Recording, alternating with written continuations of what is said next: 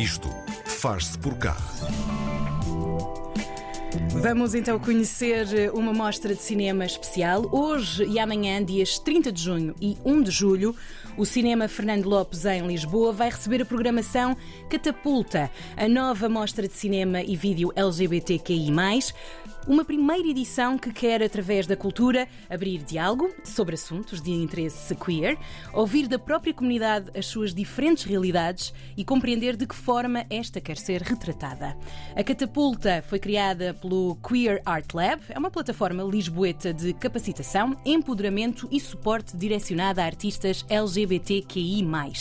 Vamos então fechar o mês do orgulho com esta ida ao cinema e uma conversa com Lu Loção, responsável pela curadoria de filmes da Mostra. Olá, Lu, bem-vinda. Bom dia.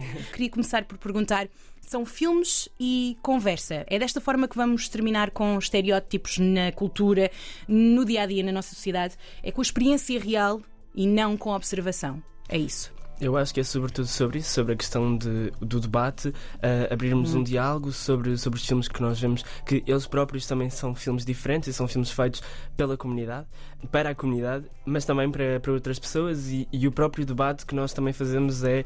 Uh, pessoas também da comunidade que, que se olham para aqueles filmes e se revêem ou não, okay. e nós podemos abrir diálogo em relação a, a isso. Portanto, Além da curadoria, artistas ou organização da mostra, está então a dar esta visibilidade e dar espaço às pessoas queer ou da comunidade LGBTQI. Quando é que entraste neste processo? Quando é que a mostra, esta é a primeira edição, quando é que a mostra ganhou vida?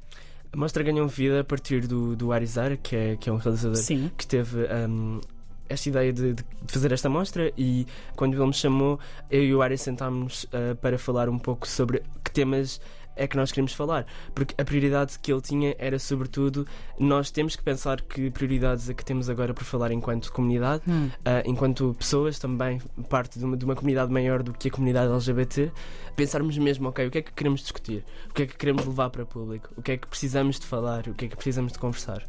Os temas que temos então, vocês no Press apresentam conversas sobre vários assuntos. Vai da cultura ballroom envelhecimento de pessoas LGBTQI, e às dificuldades de pessoas trans, migrantes em Portugal. São temas fortes. Estes temas consegues explicar-nos, para quem nos está a ouvir, entender, por exemplo, o que é cultura ballroom? Então, a cultura ballroom é uma cultura que cresceu enquanto cultura também um, agarrada à dança uh, e agarrada à questão do voguing, um, que, que nasceu no, em Nova York, neste caso nos Estados Unidos, e que acaba também por tocar noutros pontos sobre a questão racial, a questão de pessoas uh, precárias. E nós queremos, a partir do ballroom, que é uma cultura que cresceu muito sobre isso, muito sobre. Um, a liberdade de expressão do corpo, não é? Liberdade de expressão do corpo sobre estas pessoas racializadas uhum. e pobres e que um, se tentavam agarrar de uma forma comunitária e, um, e de união, uh, um pouco também sobre isso e que dançavam juntas e iam para, para estes espaços para ganhar prémios e fazer concurso e divertirem-se e serem felizes e ao mesmo tempo depois ganhar algum, algum empoderamento uh, enquanto, enquanto pessoas marginalizadas da sociedade e poderem ser uh, pessoas uh, que, que, não são marginalizadas, mas que continuam Com a ser. Com a visibilidade e a sentirem-se seguras, não é? Exatamente. Temos então esta discussão e um filme que entra dentro desta discussão. É cada filme dá uma conversa, é isso? Exatamente. Que filme é que retrata aqui esta cultura ballroom? É o da Alexander Ball, da Jessica magro, se penso uh, que não estou. Uh, Sim, errado. é. Exato. Não, mas é, é isso. Outro dos tópicos é o envelhecimento de pessoas LGBTQI. O envelhecimento é uma coisa que toca a todos. De que maneira é que difere e que questões é que podemos ver detalhadas, retratadas para esta comunidade em específico? Eu acho que nós uh, podemos. Nós, nós pensamos também muito nesta questão do envelhecimento, porque enquanto pessoas LGBTI temos muito poucas pessoas idosas ou envelhecidas, eh, pessoas LGBTI, são raras essas pessoas, hum. porque nós tivemos uma violentação da comunidade, um apagamento ao longo dos séculos e, e são raras as Viveram oprimidas, não, não se puderam dar a conhecer ou existir sequer na sua plenitude, não é? E são raros esses um, exemplos que nós temos de, hum. de, pessoas envelhecidas e nós queremos falar sobre ok, que prioridades é que estas pessoas também têm, porque nós lutamos enquanto pessoas LGBTI para termos os nossos direitos enquanto pessoas jovens, em que queremos casar, queremos amar quem quiser, queremos ter liberdade do nosso direito de expressão, ou não casar, ou ter várias formas de amor, mas enquanto pessoas LGBT envelhecidas e outras prioridades é que temos, porque também as temos e também somos muito mais frágeis e principalmente pessoas trans envelhecidas. E neste caso, nesta parte das questões de envelhecimento, que, que filme é que vai estar então nesta discussão? É o Before You Know It, uh, do PJ Raval. Muito bem. Temos ainda mais temas a discutir. Tu vais uh, moderar do Ballroom, não é? Exatamente. E vou ter duas pessoas incríveis comigo que também pertencem à comunidade Ballroom em Portugal. Hum. E vamos discutir também um, esta qual é a diferença, não é? Porque o Ballroom, quando, quando nasceu e quando cresceu, uh, era muito como este sentido de comunidade hum. e que em Portugal nós vemos o inverso: as pessoas juntam-se porque querem dançar, as pessoas juntam-se porque gostam do voguing. Ou seja, o sentido de família, de uh, dar casa e apoio a estas pessoas, hum. é o sentido inverso. Ou seja, uh, começa pela dança e acaba em família, e no início do ballroom é ao contrário. Faz, faz um caminho inverso, mas no final a ideia, a é, ideia é, mesmo, é? terem um espaço seguro, familiar. E depois temos as dificuldades de pessoas transmigrantes em Portugal. Tem sido também um tema que volta e meia surge nas notícias pelas piores razões, por violências que se fazem a esta comunidade. Que filme é que vamos ter então a retratar esta questão? Nós, na verdade, vamos ter dois filmes: uma okay. curta-metragem, uh, que é o Da Meia-Noite. E também um filme que acabou por ter eh, bastante impacto sobre a comunidade trans. Exatamente, que é um documentário brasileiro chamado Indianara. Vamos ter também aquela Brasil que que foi também uma ativista importante na, neste processo do, do transfake e, e, vamos falar também sobre esta questão da representatividade destas pessoas uh, nos mídias, no cinema e na comunicação social também. Que espaço é que estas pessoas têm enquanto pessoas marginalizadas, não é? Sejam pessoas porque são pessoas migrantes, são pessoas trans. É acrescentar mais um peso, mais uma carga, não é? a estas, a estas pessoas. Temos estes filmes, estas conversas, uma tentativa de que a cultura e o debate de ideias possa fazer-nos caminhar para um sentido melhor, de estarmos aqui numa evolução positiva. Mas aquelas pessoas que fazem resistência, eu já fiz esta pergunta este mês com a participação do Pride Teens aqui, com a resistência que há e com o aumento agora de alguns extremismos. Como é que se convida e como é que se recebe pessoas que não estão preparadas para conversar sobre isto? Como é que se abre o, o leque? Eu acho que o cinema pode ter esse poder genuinamente eu acho que, que o cinema e os meios de comunicação podem ter esse poder de abrir um diálogo uh, de uma forma mais pacífica, se assim o queremos dizer.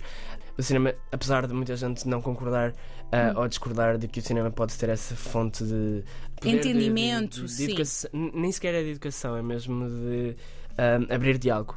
É insistir em estarmos em todos os espaços que as outras pessoas não LGBTI também ocupam. Uhum. Uh, é preenchermos esses espaços e, e não é por uma questão de, de, visibilidade, é porque nós também existimos, nós também fazemos parte da comunidade. Sentes que há resistência não só daqui da população, mas por parte da comunicação social para abordar este tema com menos pinças e cuidados? Eu sinto que há um medo geral e há um desinteresse. Uh, desinteresse talvez não seja a palavra correta, mas todos os meios e toda a forma um, de ser de pessoas LGBT e, e, o espaço em que nós debatemos e falamos sobre a nossa existência, a nossa forma de ser, existem. Uh, e se a comunicação social não tem qualquer interesse, não tem qualquer. Uh, apoio nisto, não, não nos quer dar nenhum apoio, não, não podemos fazer mais do que, do que já fazemos. Sei que estás envolvida por parte da Universidade Lusófona, não é? Eu sou estudante de cinema e sou ativista político também. Uh, o que é que isso quer dizer? Muitas coisas e ao mesmo tempo nada. Mas eu, sobretudo, faço um trabalho uh, militante e artístico ao mesmo tempo. Ou seja, eu tento sempre que a minha arte uh, envolva aquilo que eu sou e a pessoa hum. que eu sou e naquilo que eu acredito. E por isso todos os espaços que eu ocupo sejam, uh, incluindo a universidade em que eu me incluo, enquanto estudante de cinema, eu tento sempre que exista um, uh, esse espaço. Tu notas que há diferença de trato dentro da, da academia, por exemplo? Há ainda espaços que não consegues ocupar? Sim, principalmente sendo uma pessoa racializada, uh, eu sinto que tenho sempre que me esforçar o dobro ou o quadro uh, do que estas pessoas e pessoalmente tenho muito mais discriminações agregadas a mim e se torna tudo muito mais difícil. E estamos a falar uh, em 2023 e pensando que não, parece que tudo evoluiu, mas ao mesmo tempo continua tudo igual. Eu sinto, obviamente, uma evolução e um esforço por parte dos colegas e dos professores de alguma forma, mas toda a abertura sobre, para, para falar sobre isto e a urgência que temos em falar sobre questões LGBT Sobre pessoas racializadas, não é um, não é um problema, porque não, o objetivo não é fazer isto, é fazer arte, mas a questão é que a arte também fala sobre as pessoas. A arte também fala sobre o mundo em que nós existimos e o mundo que nós existimos é um mundo diverso e um mundo complexo. Muito complexo. E de futuro? Que projetos gostavas de ver concretizados? Porque esta é a primeira edição do Catapulta. Até onde é que gostavas de ver esta mostra? Eu gostava muito que esta mostra evoluísse para um festival de cinema. Mas um festival de cinema definitivamente democrático e, e com espaço para, para debatermos e, e que fosse um um espaço que fosse liberto também do, do elitismo que é os festivais de cinema, no fundo. Ou seja, que novos artistas, novas pessoas uh, que querem entrar no mundo da arte e têm histórias para contar, têm vidas e experiências para, para, para falar e para, para nos mostrar, tivessem essa oportunidade e eu gostava muito que o Catapulta fosse esse, isso tudo uh, e pode ser possível. Está na primeira edição, é começar a dar passos que já estão a fazê-lo.